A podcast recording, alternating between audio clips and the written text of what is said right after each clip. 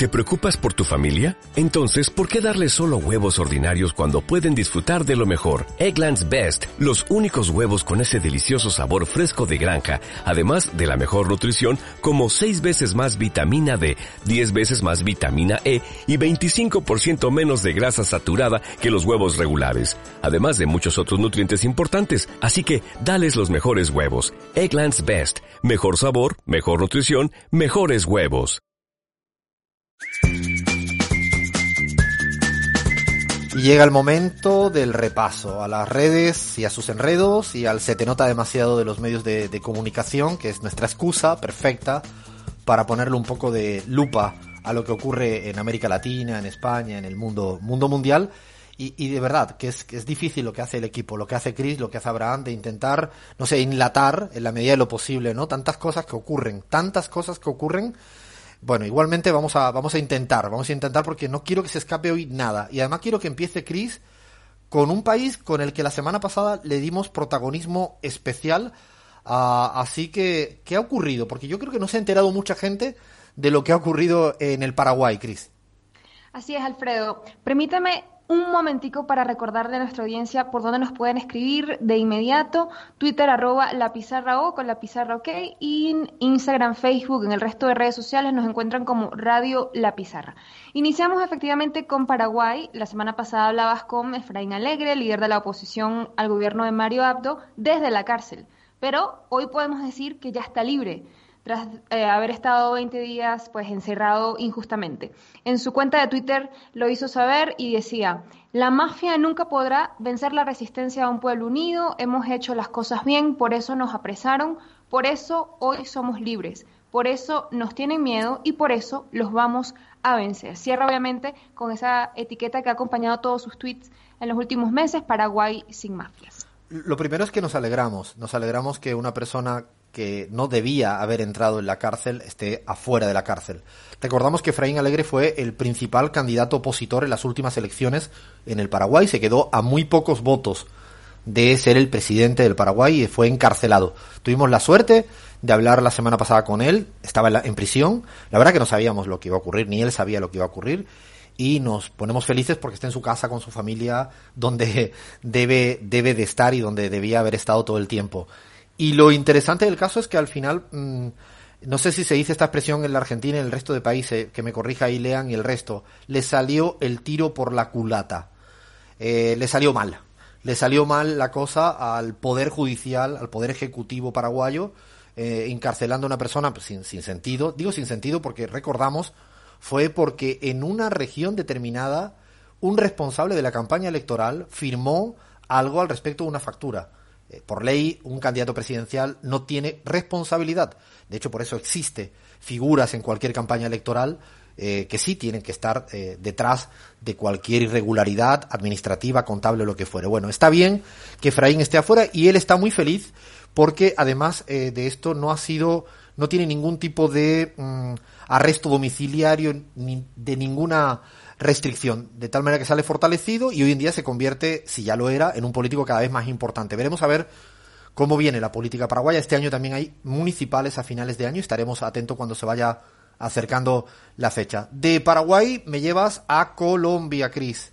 Sí, Alfredo, a Colombia. Demoledor fue el último informe de la Jurisdicción Especial eh, de Paz en el que se confirma lo que pues ya se ha venido denunciando durante, durante mucho tiempo, ejecuciones extrajudiciales en el marco del Plan Colombia. Gustavo Petro, líder de la, de la oposición también eh, colombiana, pues ha dicho lo siguiente. El asesinato sistemático de 6.402 personas por parte del Estado para hacerlas pasar por guerrilleros muertos y levantar el apoyo y aplauso del elector no se llaman falsos positivos, señores de Caracol Radio. Se llaman delitos de lesa humanidad y tienen un responsable, Uribe Vélez. Uribe Vélez obviamente ha salido a defenderse y lo que ha dicho es un nuevo atropello de parte de la JEP por falsos positivos, un solo propósito, como lo celebra de, el The Economist, desacreditar a mi persona. No sé qué piensas, Héctor.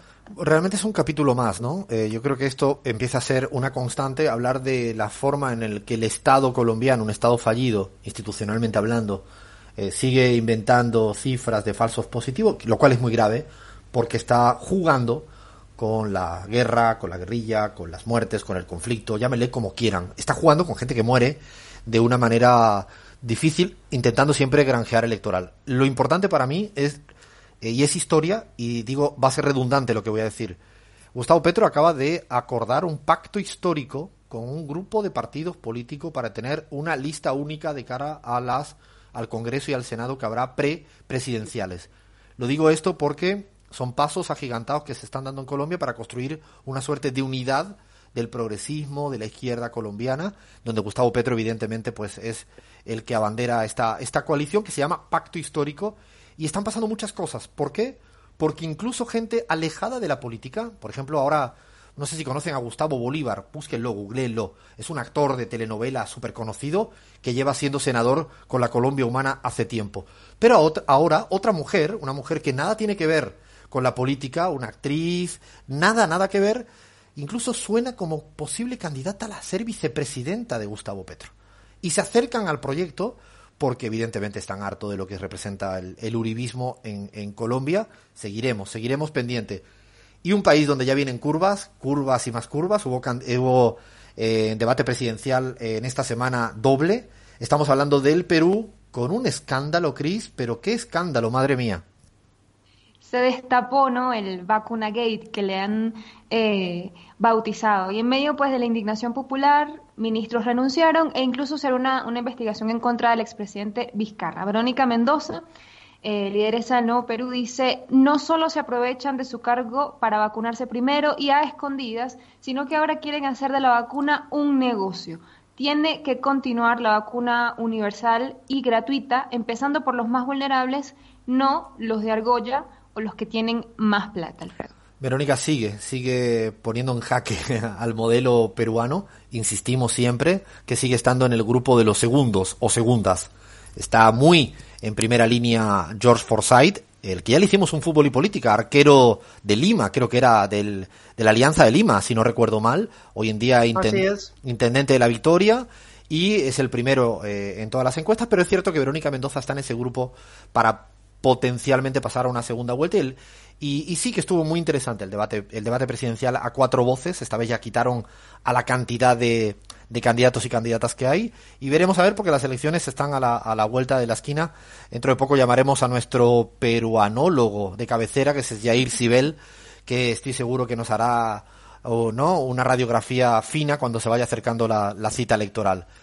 ¿A dónde me llevas? Yo sé a dónde me llevas. Me quiere llevar a tu país nuevo. Bueno, Alfredo, porque estamos hablando de vacunas y México esta semana ha propuesto a la Organización de las Naciones Unidas tomar medidas serias pues por el, para cesar ¿no? el, acaparamiento de vacunas. Marcelo Ebrard, canciller mexicano, ha dicho, en la sesión del Consejo de Seguridad de la ONU proponemos que inicie la distribución acelerada de vacunas a todos bio, vía COVAX y revertir el acaparamiento por parte de 10 países que concentran dos terceras partes de todas las vacunas. No es justo ni aceptable lo que ocurre.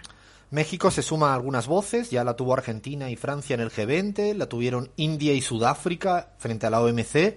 No sé qué piensas en eso, Gaby. Eh, sobre el tema de la distribución de las vacunas, creo que conoces bien el, terreno y cómo estás viendo lo que está ocurriendo a día de hoy, lo que demanda el propio Marcelo Obrar en México, Naciones Unidas.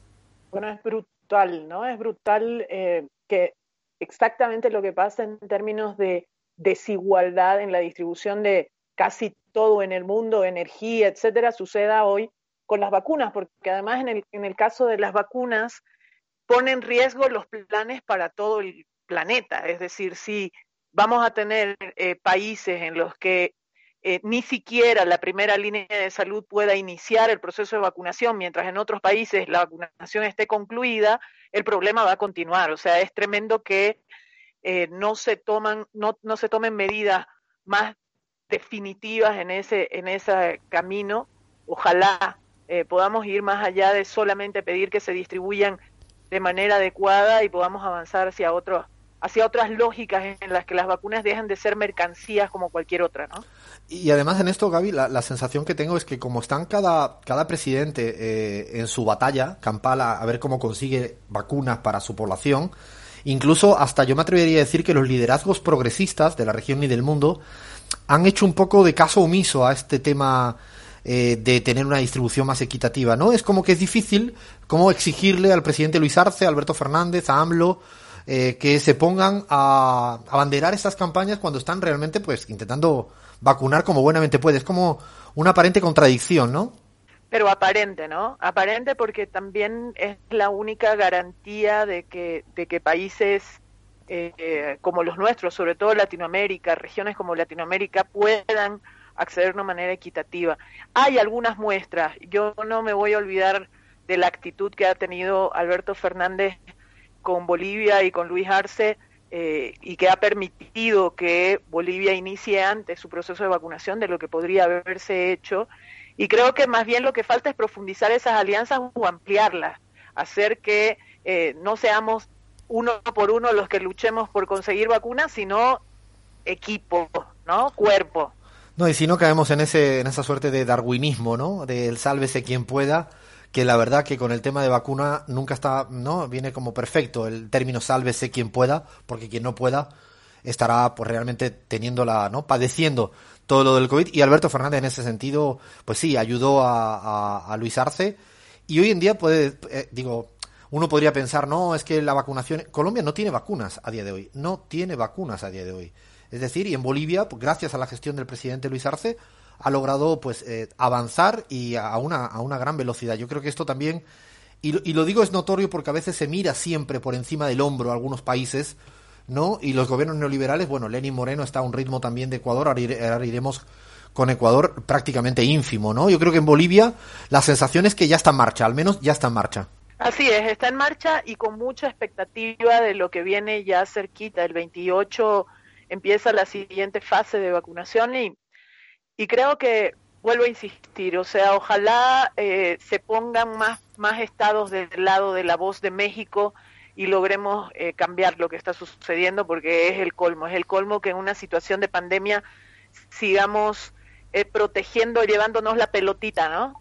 Sí, exactamente, no es para mí, es como que parece no, incluso un día, un día tendremos que hacer recortes de audios de lo que se dijo en la etapa eh, casi incipiente, ¿no?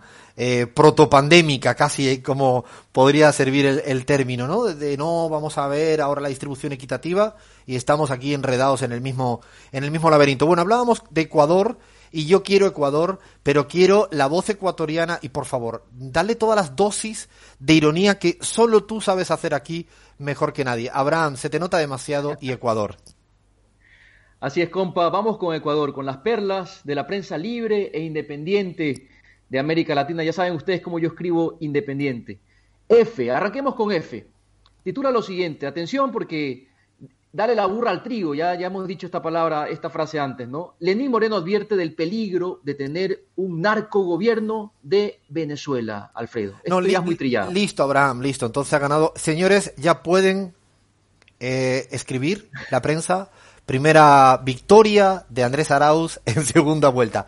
Eh, eh, a medida que ellos agarran este raíl, ¿no? Eh, empieza a subir el porcentaje, es como una relación directa, de, porque la verdad que no, es así de, de, frívolo como lo estoy diciendo, ni mucho menos, pero es cierto que no vale para nada este tipo de discurso. Y bueno, Lenny Moreno lo mejor que debería hacer es que se calle un poquito, al menos eh, no que, que deje de, de, ir por esa por esa vía tan un poco ridícula, señor presidente Lenin Moreno, que un día lo queremos tener acá. Cuando ya usted se vaya a vivir a Ginebra, a Washington, le hacemos una invitación formal con muchas ganas de dialogar de, de su periplo, de, en el gobierno y fuera del gobierno.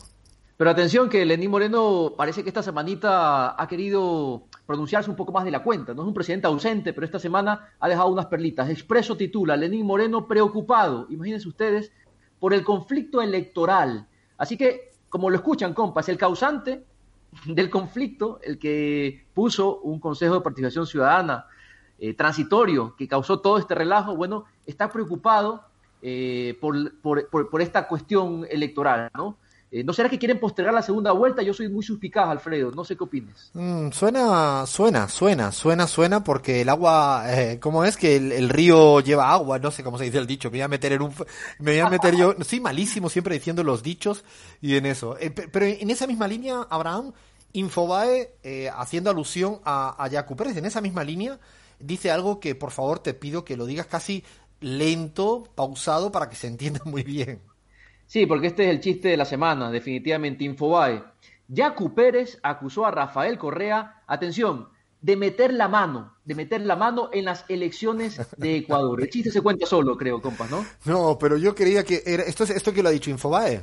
Infobae. No, sí, yo sí, creía que iba a ser Cristina Fernández de Kirchner la que metió la mano en el Consejo Nacional Electoral Ecuatoriano, ¿no? O, o Evo Morales, o Gabriela Montaño, también culpable del CNE ecuatoriano. Pero no, no te, acuerdas que a mí me culpaban de un hecho de corrupción cuando estaba exiliada. Es decir, eh, estos señores no aprenden y además copian la fórmula una y otra y otra y otra vez. Y realmente es el colmo, ¿no? A, no sé cuántos miles de kilómetros, los exiliados somos los que tenemos la culpa de las cosas. Me acuerdo perfectamente el año pasado en Bolivia, cuando eh, no había oxígeno y había unas deficiencias eh, gravísimas con el go- gobierno golpista de Áñez, eh, Gaby, residiendo en Buenos Aires, era la responsable del déficit sanitario de un país que había sido cooptado por un gobierno golpista. La verdad que son capaces de decir eh, cualquier cosa. Y lo de Yacu Pérez, haciéndole responsable a Rafael Correa del CNE, yo de- después de que, la verdad que si hubiera sido responsable del CNE Abraham, le hubieran dejado al menos escribir las siglas a la primera, o a la segunda, o, o bueno, a la tercera, o quizás a O la no cuarta. que su nombre aparezca en spots, Alfredo, ¿no? Exacto, Eh, con su nombre, pero bueno, qué descarados que son, se les nota demasiado. Última de... le permitiría participar en la reunión que llamó el CNE, la última reunión que llamó el CNE, es decir, eh, ¿cómo es que controlan el CNE pero no les permiten participar en la reunión? ¿Qué tal esa? Cierto, además, la verdad que para controlarlo no estuvieron ni en el debate fundamental, como bien dice, como bien dice Gaby. Bueno, también tenemos otra perla, ¿no? Otra perla de la República, Abraham, en esa misma línea. Dos más de Yacu Pérez, uno de la República y otra del Universo. Yacu Pérez, la primera, acusa a Guillermo Lazo de un feriado electoral. Parece que la fase de enamoramiento se va terminando, el amor es eterno mientras dura. El Universo dice, ni sueñen que vamos a apoyar a Guillermo Lazo, ha sentenciado Yacu Pérez. ¿Qué me dices, Alfredo, de esta tensión marital? No se pierdan, por favor, el cruce de tweets, de audios de esta semana pasada en el Ecuador. Eh, lo decíamos en la editorial, ni el mejor de los thrillers electorales puede ser, ¿no? E insultándose. Eran amigos. Es como las telenovelas, ¿no? Eran amigos. Dejaron de ser amigos. Quizás seamos amigos. Vamos a ir juntos. Ahora no vamos juntos. ¿Qué pasará la próxima semana entre Yacu Pérez y Guillermo Lazo. Así podemos hacer, ¿no? Con un tono así como, ¿qué ocurrirá en los próximos siete días? No sabemos qué va a pasar, porque la verdad que la política a uno le cuesta, ¿eh? Digo, si, si, a, si a nosotros nos cuesta, estamos todo el día atentos. Yo imagino un ciudadano a pie en Ecuador que tiene dificultades para comer, que tiene dificultades para pasarla, ¿no? Yendo al transporte cotidiano mal, un salario de mierda, lo voy a decir sin eufemismos. ¿Qué pensará cuando ver este show entre uno y otro? Madre mía de mi vida. Vamos a seguir con Ecuador porque me parece que la telenovela va a durar. Ahora nos vamos a Bolivia. A ver qué me traes de Bolivia. Cuidado que estamos en Radio Patria Nueva y cuidado que nos escucha. Está aquí una tal Gaby Montaño. Cuidado, ¿eh? Droga dura, compas, de Bolivia. La verdad es que ha venido cargado esta semana. Página 7, arranquemos con página 7. Atención, Evo respalda chantaje de Arce de no trabajar con opositores. Así nomás página 7. No, pero, pero eh, Gaby, yo te he visto la cara, le tengo que decir a toda la audiencia que nos estamos viendo, y Gaby ha puesto una, una cara como diciendo, pero ¿cómo que página 7 ha salido con esa diatriba tan eh, genuina, ingeniosa, de culpar a Evo de algo y asociarlo con Arce? ¿Es la primera vez que lo ves en Bolivia, Gaby, tú que estás allá todo el día? Nunca me hubiera imaginado que Página 7 tuviera tanta creatividad para titular. Es decir, eh, cada vez me sorprenden más y, y me siento... No, eh, mira, ¿sabes qué? Estamos empezando la novela de ficción, me parece, Alfredo. Eh, nunca me imaginé que Página 7 pudiera decir algo contra Evo Morales, sinceramente. ¿No? Y un día de esto vamos a encontrar como se van a empezar a cruzar los nombres. Rafael Correa respalda chantaje de Arce de no trabajar con opositores, ¿no? Evo respalda el chantaje de Alberto Fernández, ¿no? Van a empezar a mezclar, porque eso debe estar en algún sitio, en alguna usina, tiene que haber, ¿no? Esta directriz, porque o, o, son muy poco creativos. Por favor, creatividad, compañeros de página 7. Solo, nosotros nos encanta eh, leer chorradas, estupideces. Eh, pero que tengan creatividad porque nos hace reír un poco más. Este chiste ya lo vimos. ya lo tenemos, ya, ya sabemos que este, este no, este no va. 55 puntos le llamo yo a este. Este chin se llama 55 puntos. Página 7. Pero por suerte, pero por suerte página 7 tiene competidores, competencia en la creatividad y ahorita nos las muestran seguramente. A ver, el deber, el deber. Efectivamente, efectivamente, ¿no? No se quiere quedar atrás el deber y titula de la siguiente manera, Arce condiciona vacunas y fustiga, fustiga a masistas que se fueron a otros partidos. Espérate, esto se lo tengo que preguntar a Gaby. Gaby, eh, ¿te sientes fustigada si te fueras a otro partido? Bueno, en primer lugar no me voy a ir a ningún lado, pero, pero en segundo lugar yo creo que si eh, hay una característica de Luis Arce es su eh, temple pausado y calmado para eh, referirse en una entrevista o en un discurso, en una entrega de obra. Es decir, eh, fustigar, yo a Luis Arce no lo he visto ni cuando era ministro de Economía y menos ahora que es presidente. Digo, no, no pareciera, ¿no? No cuela. A veces, no es que a veces le dicen el demonio Luis Arce y ves a una cara de bonachón ahí. No es que a veces, la verdad que se pasa, ¿no? Los términos es como Alberto Fernández y su, ¿no? Y el endemoniado, claro, le ves a Alberto como que no da, ¿no? Digo, esto. O el eficaz de Lenín Moreno, ¿no? Eh, no, el, exactamente. El eficaz gestor de Lenin Moreno. Y bueno, ves a Lenin Moreno como que no, ¿no? ¿No? Creo que en eso, un poco lo que tienen que rebuscar algo más, ¿no? Alguito más, yo le pediría, digo, yo en términos bolivianos o ecuatorianos, alguito más le vamos a pedir a la... A. ¿Qué decías, Gaby? Pero lo más, lo más eh, contradictorio de esto es que el titular dice condiciona vacuna cuando Luis Arce lo único que ha hecho durante estos meses de manera hasta, digamos, eh, un poco, un poco desesperadamente es buscar vacunas para que lleguen a Bolivia eh, y lo ha conseguido, lo ha conseguido de manera muy eficiente, pero lo que me duele en estos días, y lo tengo que decir, eh, aunque no esté en el Twitter de nadie, es que resulta que en la primera fase de, de vacunación todo el pueblo boliviano entiende como prioridad darle la vacuna de manera gratuita a los médicos que están en primera línea. Y resulta que por estos días los médicos nos dan la espalda a toda la población, eh, o sus dirigentes, voy a decir, porque yo también soy médica, los dirigentes del Colegio Médico de Bolivia dan la espalda y, y declaran un paro de 10 días. Algo que en cualquier parte que nos estén escuchando, en cualquier otra parte del mundo, parecería una locura, que el personal sanitario pare 10 días en algún país. Es una, es una locura. Y, y, es un tema delicado y un tema que seguramente vamos a tratar la semana próxima con profundidad porque realmente entendemos cualquier demanda que pueda venir del cuerpo médico, cualquiera, eh, se entiende. Pero de llevar a una situación de paro en estos momentos donde son imprescindibles, eh, realmente creo que habría mucho que hablar. Y yo creo que hay una cuestión, como bien decías, la dirigencia, ¿no? que a veces está cada día más disociada de la cotidianidad de tantos médicos que seguramente en Bolivia han puesto todo para salvar vidas eh, con un año muy duro, donde no tenían prácticamente nada para hacer en el año, en el año Áñez, ¿no? En el año Áñez. Y vamos sin tiempos, el tiempo, el tiempo, el tiempo es tirano. Y además tenemos fútbol y política. Paramos acá, luego vamos a hablar de España la segunda hora un ratito con el rap. Así que bueno, vamos con fútbol y política en la pizarra.